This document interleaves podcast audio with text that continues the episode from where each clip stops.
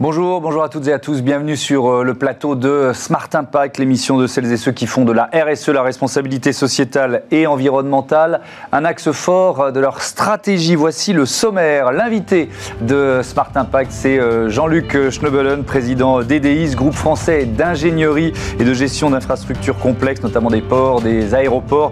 Il réinvente le pacte social de son entreprise pour mieux associer les salariés à sa réussite. Explication euh, juste après ces titres.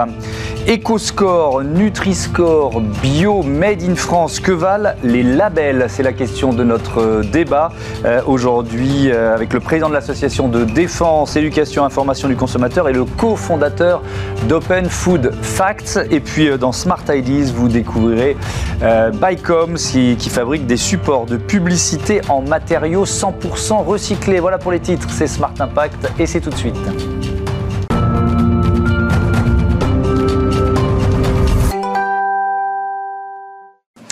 Bonjour Jean-Luc Schnebelen, bienvenue. Vous êtes donc le patron d'EDI, un groupe qui pèse près de 150 millions d'euros de chiffre d'affaires, euh, plus de 1000 salariés. Quels sont vos cœurs de métier? Je les ai dit dans les titres. Euh, ingénierie pour commencer, c'est quoi?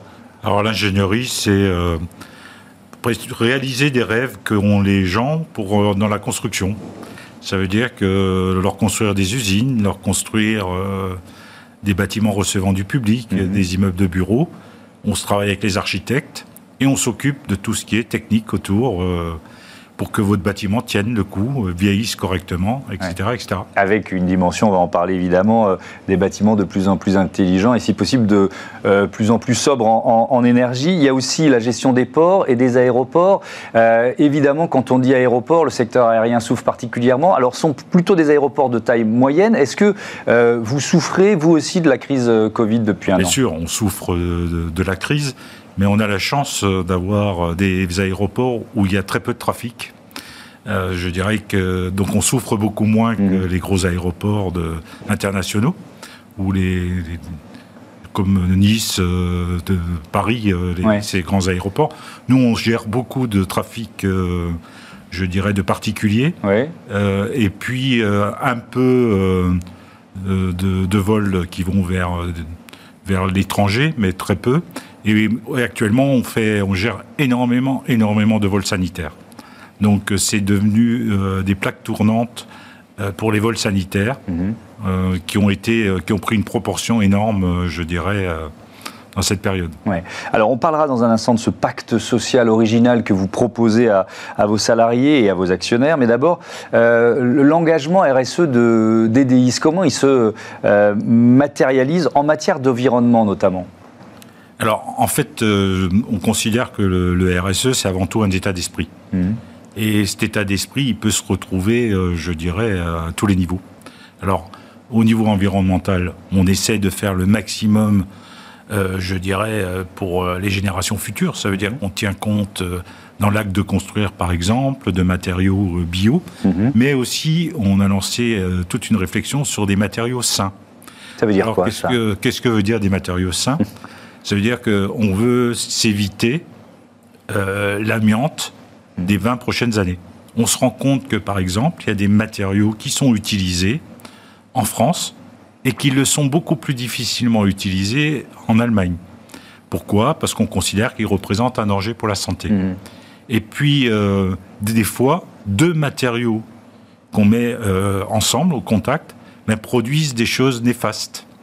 Je ne sais pas si vous vous rappelez, dans vos cours de chimie euh, au collège, vous mettiez deux produits hmm. complètement inoffensifs, et là, ils commençaient à bouillonner, à créer des, fumées euh, nocives, etc., etc.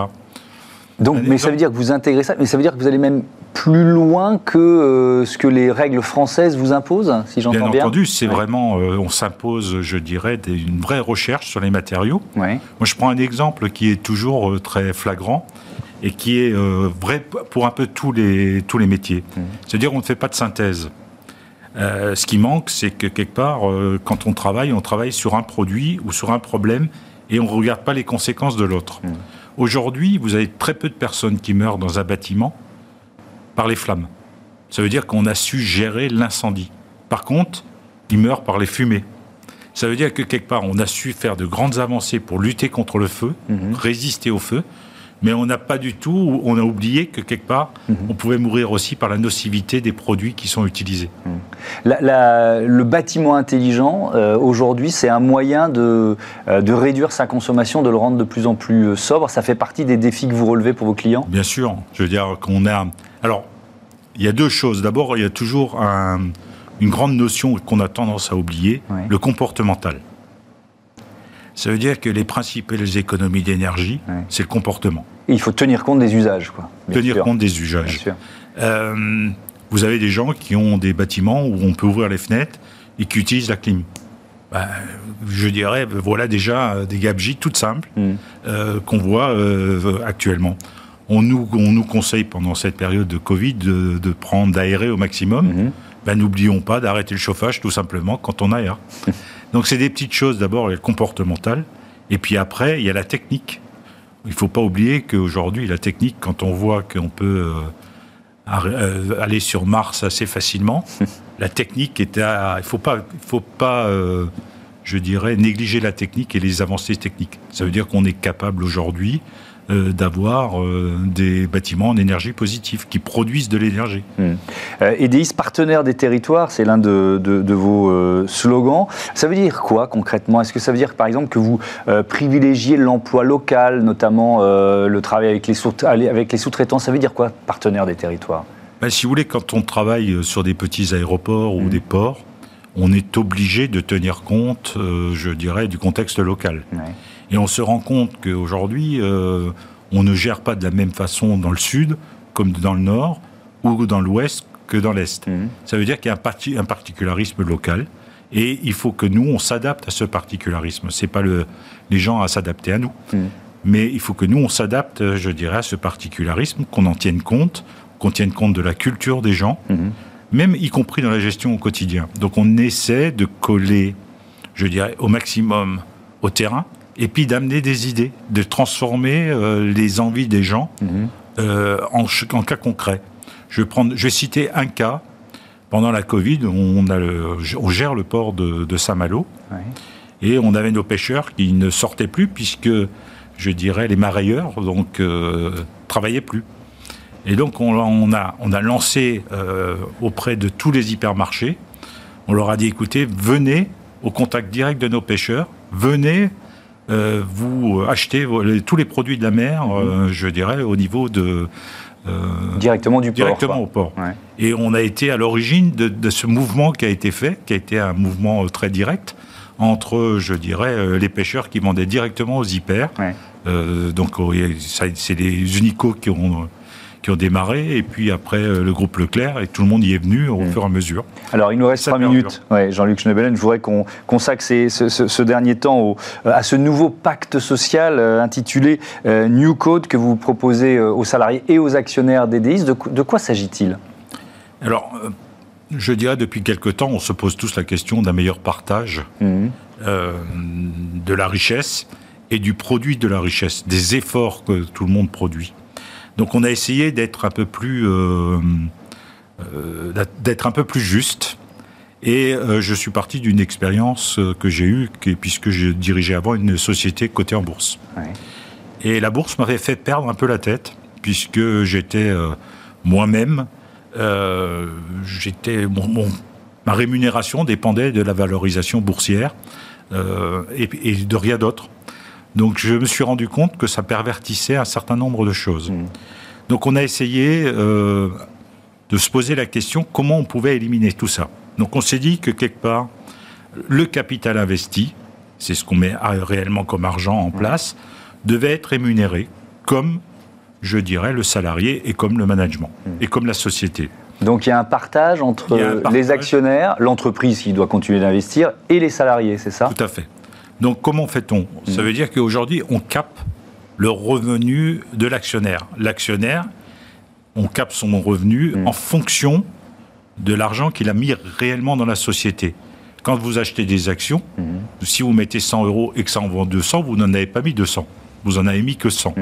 Donc vous avez une rémunération sur les 100 qui sont garantis. En début d'année, on vous dit, ben voilà, c'est comme une obligue.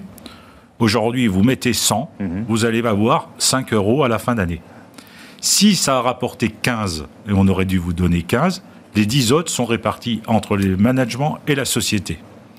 Et donc, c'est un accord, et ça veut dire que quelque part, systématiquement, mhm. quoi qu'il arrive, je dirais, l'actionnaire est garanti de ses 5%. Parallèlement à ça, les salariés sont prêts à faire des efforts si jamais ils n'arrivent pas à le garantir. Si le résultat n'est pas atteint, pas euh, atteint, la société et les, salariés. acceptent de faire un effort. Mhm. Effort, c'est d'utiliser ce qu'on appelle aujourd'hui le plan de sauvegarde de l'emploi, mhm. euh, de, faire, de passer en chômage technique, de passer en temps partiel, etc., etc., sans qu'on reprenne les, je dirais, euh, toutes les négociations euh, systématiques. Parce que quand on est en difficulté, mhm. aujourd'hui, il faut être très rapide.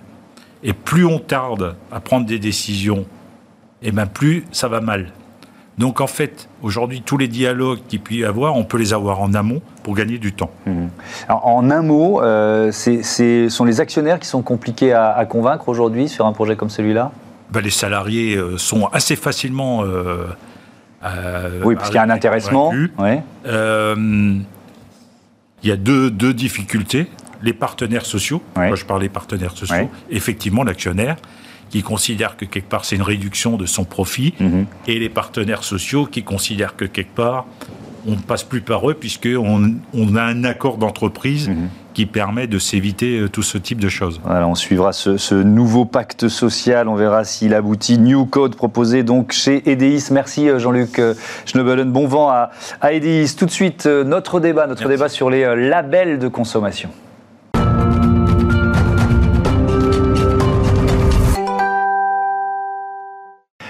À quel label le consommateur peut-il se fier? C'est le thème de notre euh, débat tout de suite avec Pierre Slamiche. Bonjour. Euh, Vous êtes euh, cofondateur d'Open Food Facts, association française. Avec nous en visioconférence également Patrick Mercier.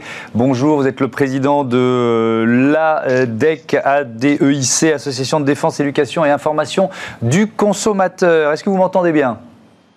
Tout à fait, formidable. Et c'est ADIC. ADIC, voilà. Euh, depuis le, je commence avec vous, Pierre Slamiche. Depuis le 7 janvier dernier, vous proposez euh, l'éco-score euh, sur votre site et sur votre application.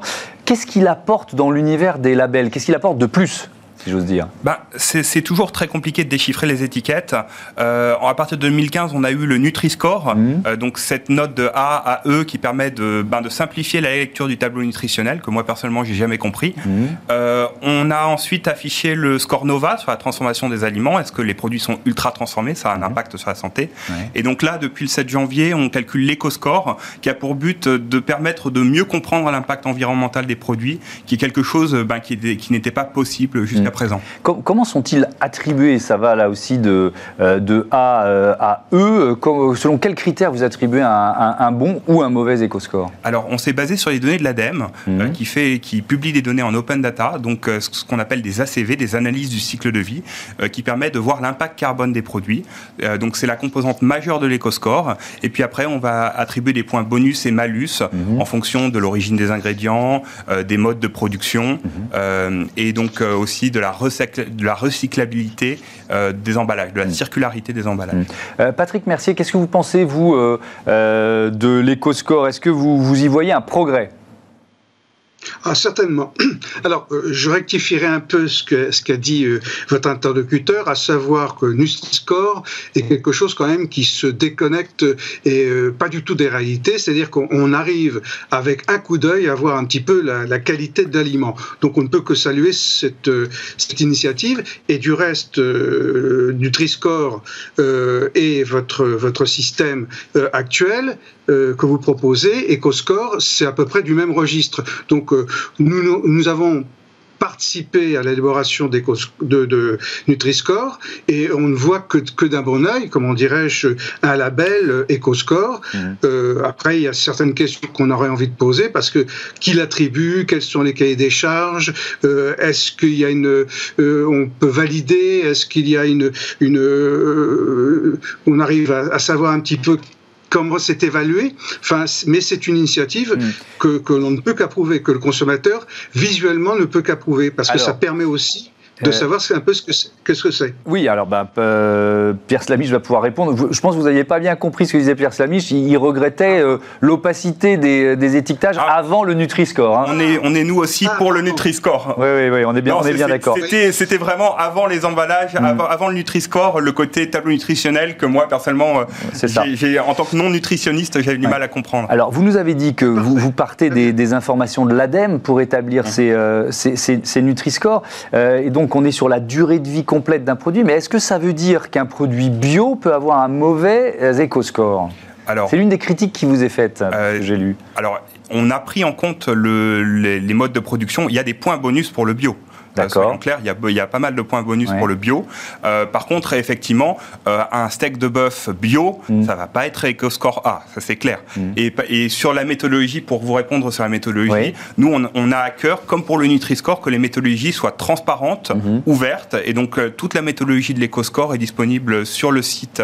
On a fait ça en, en collaboration avec plusieurs acteurs du bien manger, euh, ScanUp, Yuka, donc du coup Open Food Fact, et toutes nos méthodologies sont transparentes. Nous on fait des données ouvertes et on calcule des scores basés sur la science avec mm.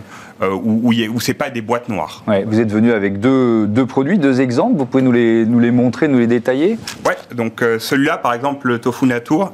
Tofu, tofu nature. Donc si on le scanne dans Open Food Fact, on va avoir ben, une, un Nutri-Score qui est A.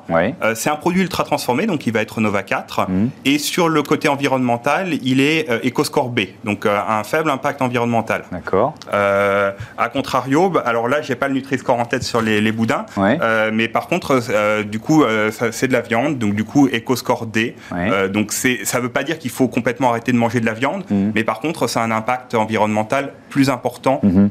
sur l'environnement. Patrick Mercier, votre mission, je le rappelle, c'est de défendre, éduquer et informer les, les, consommateurs. Est-ce que vous diriez qu'il y a trop de labels aujourd'hui? Est-ce qu'il ne faudrait pas un peu simplifier? Alors tout à fait d'accord, parce qu'il y a trop de labels et le problème c'est que euh, trop de labels tue le label, comme pour plagier mm. une autre phrase. À savoir que vous avez les AOC, vous avez les, les IGP, vous avez euh, le label rouge, le, le label, c'est euh, agriculture biologique. Mm. C'est-à-dire que ce sont des bons labels, ça c'est évident, qui ont été avec des cahiers des charges, avec des, le fait de pouvoir les contrôler d'une bonne manière, mais à un moment donné, il y a trop de labels, ce qui fait que les personnes savent plus très bien euh, mm. si ce label, comment dirais-je, correspond réellement à quelque chose. Et c'est une incitation à prendre conscience comment on consomme. Moi, je, vois très bien comment dire ce que ce que euh, je viens d'entendre, à savoir que l'impact écologique euh, n'est pas neutre sur, l'environnement. Je rappelle quand même que l'ADEME, c'est l'agence de l'environnement et de la maîtrise de l'énergie. Donc rien que cette définition nous montre un petit peu des perspectives, mais je crois qu'il faudrait mettre un petit peu d'ordre dans tous ces labels. Et c'est vrai que la lisibilité à partir de couleurs ou de graduation de 1 à 6 me paraît une excellente chose parce que le consommateur rentre tout de suite dans, le, dans le... Alors ça ne veut pas dire qu'il ne faut pas consommer, hein, comme on dit souvent, euh, quelque chose qui est en rouge, il euh, ne faut pas le consommer. Euh, on peut le consommer parce que le, le, consommateur est libre de le consommer, mais il faut avoir conscience de qu'est-ce qu'on consomme et puis aussi le coût écologique, comment dire, d'une production. Je voudrais prendre un exemple, Patrick Mercier, le, le label Made in France. Est-ce qu'il faudrait pas durcir les conditions de son attribution? Parce qu'aujourd'hui, euh, euh, on peut avoir le label Made in France en, ayant simplement, euh, on va dire, assemblé ou transformé un produit. Ça veut strictement dire Made in France en effet actuel, parce qu'il suffit de recevoir quelque chose euh, qui vient de la communauté européenne ou, d'ailleurs, il suffit de rajouter quelque chose, et à ce moment-là, on peut partir que c'est Made in France. Mm. Et en effet, ça ne veut pas dire grand-chose. C'est-à-dire que là, pour moi, il y a quand même une certaine duperie, euh, d'une fraude même, entre guillemets, euh, morale hein, euh, par rapport aux consommateurs, où on a l'impression qu'on consomme français, mhm. alors qu'on peut consommer tout à fait autre chose que français, mais simplement il y a eu une petite virgule qui a été rajoutée. Et ça, c'est pas une bonne chose. Euh, Patrice Lamiche, est-ce qu'il faut réserver, puisque là on est, on est dans, des, dans des outils qui sont très visibles pour le, pour le, le consommateur, les Nutri-Score, les Éco-Score, est-ce qu'il faut, et donc là je parle du drapeau français, est-ce qu'il faut le réserver aux produits qui sont vraiment d'origine France garantie? Et pas seulement ceux qui, sont, pas aussi ceux qui sont assemblés en France bah, Il faut laisser à chacun et chacune le, pouvoir de faire des choix et déjà qu'il y ait la transparence sur l'origine des ingrédients. Mmh. Que moi, j'ai aucun problème pour manger des, ingrédients qui viennent de Belgique ou d'ailleurs. Bien sûr. mais par contre, quand on lit une liste d'ingrédients aujourd'hui, on a une liste d'ingrédients où parfois il y a un des ingrédients dont l'origine est mentionnée parce qu'elle est valorisante, mmh. mais le reste c'est l'opacité totale. Mmh. L'EcoScore prend en compte ses origines, mais pour l'instant, euh, on a demandé aux producteurs, euh, du coup, plus de transparence euh, sur ses origines. Mmh. Patrick Mercier, Origine France Garantie, si on doit citer un label peut-être plus fiable ou plus signifiant que les autres en matière de Made in France, c'est le bon, Origine France Garantie? Alors, Origine France Garantie, c'est peut-être un bon label, sauf que vous avez, comment dirais-je, des, des, aliments qui viennent hors de France et qui peuvent être excellents. Donc, euh, donc il faut faire attention aussi à, ne pas vouloir faire du français franco-français. Euh, là, le consommateur, euh, en effet, a, a une démarche soutenant notre agriculture, notre, notre appareil de production, mais ça n'exclut pas qu'on peut avoir à l'intérieur de l'Europe des aliments qui sont, qui sont bons. Mm. Et, et, et est-ce que les Français produisent toujours le même meilleur produit sur, sur le marché? Je ne sais pas. non, mais c'est pas. pas le débat. Le débat, c'est c'est réserver le drapeau français à ce qui est vraiment fabriqué ah en France. Ah mais alors là, tout à fait d'accord. Non mais là encore une fois, vous avez raison parce que dès lors que euh, on, labellise et on indique que c'est d'origine contrôlée en français, mhm. à ce moment-là, il faut surtout garantir que c'est exact. Mhm. Sinon, encore une fois, le label euh, bah, tombera en désuétude parce que les, personnes n'y croiront pas. Et ça, c'est la confiance, c'est quand même très important au niveau du consommateur. Bien sûr, Pierre Flamiche, un, mot de, de conclusion peut-être L'éco-score vient d'être lancé, mais on a plus de recul sur le Nutri-Score. Il a un effet vertueux? Oui, très, très clairement, il y a eu des études scientifiques qui ont été faites sur les comportements en magasin. Mhm. Euh, les comportements euh, vont vers des produits qui sont euh, notés Nutri-Score B, Nutri-Score A. Donc le panier moyen va vers des produits plus sains nutritionnellement. Et donc les, industriels, l'agroalimentaire doit s'adapter, hein, il est en train de s'adapter. Et les industriels nous disent, disent à Open Food Fact, bah, on est en train de transformer nos formules. Mhm avant l'adoption du Nutri-Score pour qu'on ait des, très bons Nutri-Score. Donc il y a vraiment, au-delà des applications de scan, mhm. il y a l'importance que ce soit obligatoire sur les emballages, euh, sur le Nutri-Score et peut-être bien, bientôt sur l'environnement pour justement pouvoir transformer les comportements au quotidien. Merci beaucoup. Merci euh, à tous les deux d'avoir participé à ce débat. Allez tout de suite, c'est euh, Smart IDs. On se fait de la pub, mais alors sur des supports en matériaux recyclés. Smart IDs avec BNP Paribas Découvrez des entreprises à impact positif.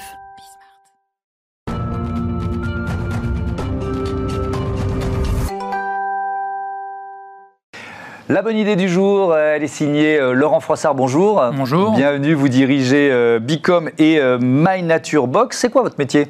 Notre métier euh, sur Bicom, c'est de concevoir et de fabriquer euh, du mobilier publicitaire en carton euh, essentiellement recyclé. Mmh. Donc des supports publicitaires, Tout à fait. Ça vous, affichez effectivement, notamment avec My Nature Box, un objectif de 100% recyclé. Oui, c'est le cas aujourd'hui. On travaille pour des, grands groupes qui intègrent dans leur démarche RSE la partie communication et marketing. Mmh. Donc on va les aider, les accompagner dans la réalisation de stands ou de mobilier euh, publicitaire euh, éco-responsable. Ça veut dire qu'on trouve euh, vos produits, par exemple, dans des supermarchés? Oui, tout à fait, des supermarchés. On travaille aussi pour des grands groupes comme Raja. spécialiste du carton et de l'emballage, où on, mhm. va, on a développé pour une gamme de meubles en carton 100% recyclé, qui est extrêmement solide, c'est-à-dire que ce n'est pas de l'éphémère, c'est du mobilier qui mhm. est conçu pour durer dans le temps. Pour atteindre cet objectif euh, de 100% recyclé euh, dans, les supports de publicité que vous, euh, que vous livrez à vos clients, quoi vos, quelles sont vos contraintes? Difficultés en fait Les contraintes, c'est la matière première, puisqu'on l'a fait fabriquer pour nous. C'est de la fabrication sur mesure et on essaye aussi de, travailler avec des fabricants de matières premières qui ne sont pas trop loin. Donc on en a à Angers, on en a à Limoges et on, fait fabriquer la matière euh, telle qu'on en a besoin. Et alors cette matière, c'est quoi? C'est du, du carton, du papier qui est compacté? Expliquez-nous comment vous aboutissez à cette matière première en fait. Usines euh, qui euh, transforment les déchets de carton, hein, donc ça va être le papier, des emballages, mmh. sont transformés en, en, pâte à papier ensuite en bobines, et à partir de ces bobines, on va reconstruire de la plaque en carton. Ok. Donc ça veut dire que moi, quand je recycle du papier ou du carton, il peut arriver euh, Tout à fait. euh, sous, sous forme de, de- de support de pub chez, chez vous. Tout à fait. On est dans cette filière-là. Voilà, on a fait une vidéo d'ailleurs qui explique tout le parcours Ouais. du cycle du carton. Ouais. Est-ce que c'est parfois euh, difficile de convaincre un client d'abandonner le bois ou le métal au profit du, du 100% recyclé? Évidemment, on voit bien, et on en parle tous les jours dans cette émission, qu'il y a une démarche RSE, qu'elle devient de plus en plus importante pour les entreprises, mais est-ce qu'il y a encore des réfractaires en quelque sorte? Oui, tout à fait. Enfin, c'est surtout euh, une question d'habitude. Parce Oui. qu'en fait, euh, euh, dans, dans- dans- dans le circuit habituel de prise de décision, on ne prend pas forcément en compte cette démarche RSE Mhm. et on, on exclut euh, des produits innovateurs. Votre démarche RSE, elle a aussi une dimension sociétale? Oui, tout à fait. Oui, oui. On, Laquelle? on- on est partenaire d'une grosse association euh, qui s'appelle HUP, HUP Entreprendre, Ouais. et qui aide des personnes en situation de handicap à créer leur entreprise. Mhm. Et donc, on soutient cette association depuis 4 ans maintenant. Ouais. Je suis vice-président d'ailleurs. D'accord. Et j'ai- vu que vous euh, euh, soutenez aussi euh, Reforest Action? Oui, vous, voilà. vous plantez, vous des arbres. Des quoi. arbres. Chaque année, on achète Ouais. des arbres. Mhm. Euh, c'est une sorte de compensation par rapport à ce qu'on utilise nous au, quotidien. Et est-ce que, alors, il y, a- y a la dimension du produit que vous fabriquez euh, et, et que vous proposez à vos clients, mais il y a aussi, euh, vous nous avez parlé d'usines, etc. Et Est-ce que vous avez réussi à faire baisser votre impact carbone dans, dans vos usines Et si oui, comment? Ou, dans, ou chez vos partenaires Et si oui, comment? Alors, ce qu'on propos, enfin, qu'on propose maintenant à nos Ouais. clients, c'est de plus fabriquer en masse comme on le faisait avant. Euh, On l'a PLV euh, jusqu'à présent, Ouais. on en fabriquait euh, des centaines et des centaines, et bien souvent, il y a plus d'un tiers qui finissait jeté. Donc, vous fabriquez sur commande, en fait. Voilà, nous maintenant, notre système, c'est vraiment de fabriquer sur commande et à la demande. On a mis en place des systèmes avec des plateformes web to print où nos clients vont commander que ce qui est nécessaire. Donc euh, le produit est toujours à jour et on ne jette rien.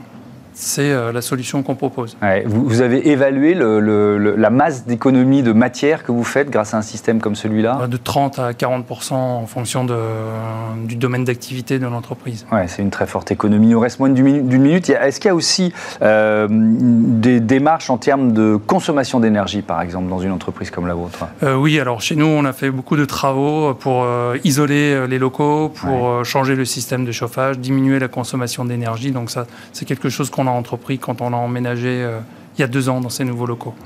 Euh, c'est une démarche volontaire. Vous êtes dans ce business-là et euh, où, vous vous êtes dit de toute façon, enfin c'est une démarche volontaire, oui, mais est-ce que vous êtes poussé, porté par euh, euh, le mouvement de consommation Vous dites, si, si mon business doit continuer de prospérer, il faut que je sois dans cette, Oui, euh, tout à fait, parce que démarche-là. euh, sinon on va passer de tout à rien.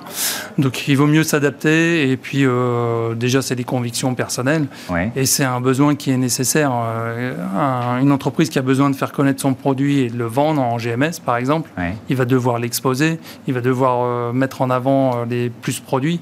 Et euh, donc, c'est forcément nécessaire. Donc, nous, on, on s'adapte pour proposer euh, une alternative à ce qui se faisait jusqu'à maintenant. Merci, merci Laurent euh, Froissart. Euh, Bon vent à My Nature Box donc, et à Bicom. À bientôt sur, sur Bismart. Voilà, c'est la fin de cette émission que vous pouvez retrouver évidemment sur bismart.fr ou alors sur les, les box 9h, midi, 20h30. Ce sont les horaires de, de Diff. Salut, à demain.